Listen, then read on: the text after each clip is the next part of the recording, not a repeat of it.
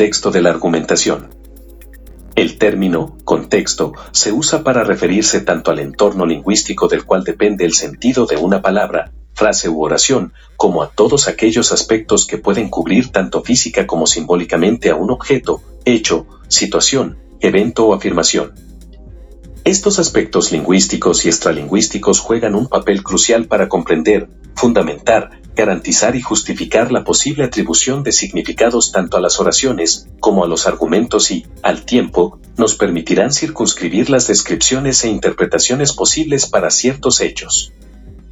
De acuerdo con Paula Olmos en Contexto Marco del Discurso, comentando a Emosi existen tres aspectos importantes para el análisis contextualista de las afirmaciones hechas por un hablante. 1. Referir el discurso a su lugar social y sus marcos institucionales.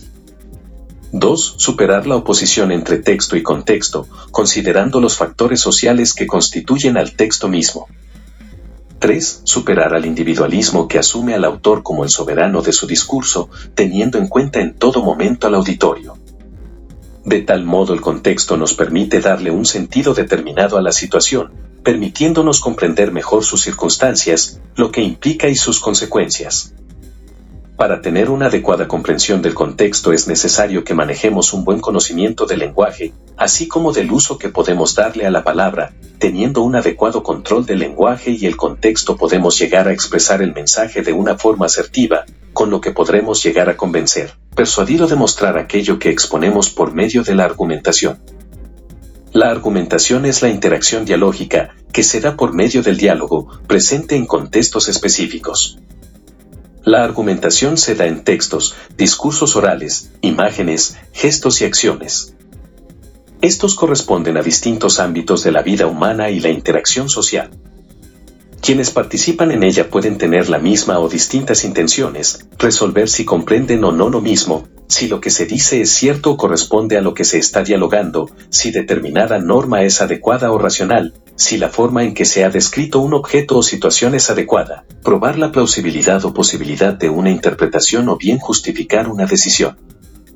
La argumentación busca comprender o justificar para uno mismo o para alguien más la aceptación de alguna afirmación de manera racional o razonable. También se dirige hacia la toma de decisiones. En lo relativo a la interculturalidad y la justicia social, se orienta a reconocer los espacios compartidos para generar acuerdos de mutuo beneficio. Así, dada la diferencia de creencias, intenciones, valores o normas con las que comienzan el diálogo argumentativo, en el proceso de solución del problema que da origen a la argumentación los participantes pueden modificar sus creencias, sus acciones de inicio o ambas.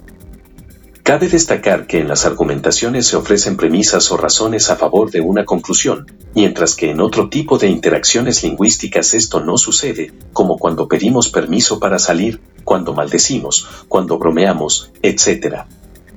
Por ejemplo, alguien puede ofrecer una argumentación a favor de llevar una dieta vegetariana a través de un argumento en el que una de las razones que ofrezca a favor de su posición sea que los vegetales aportan nutrientes de mayor calidad que los de la carne.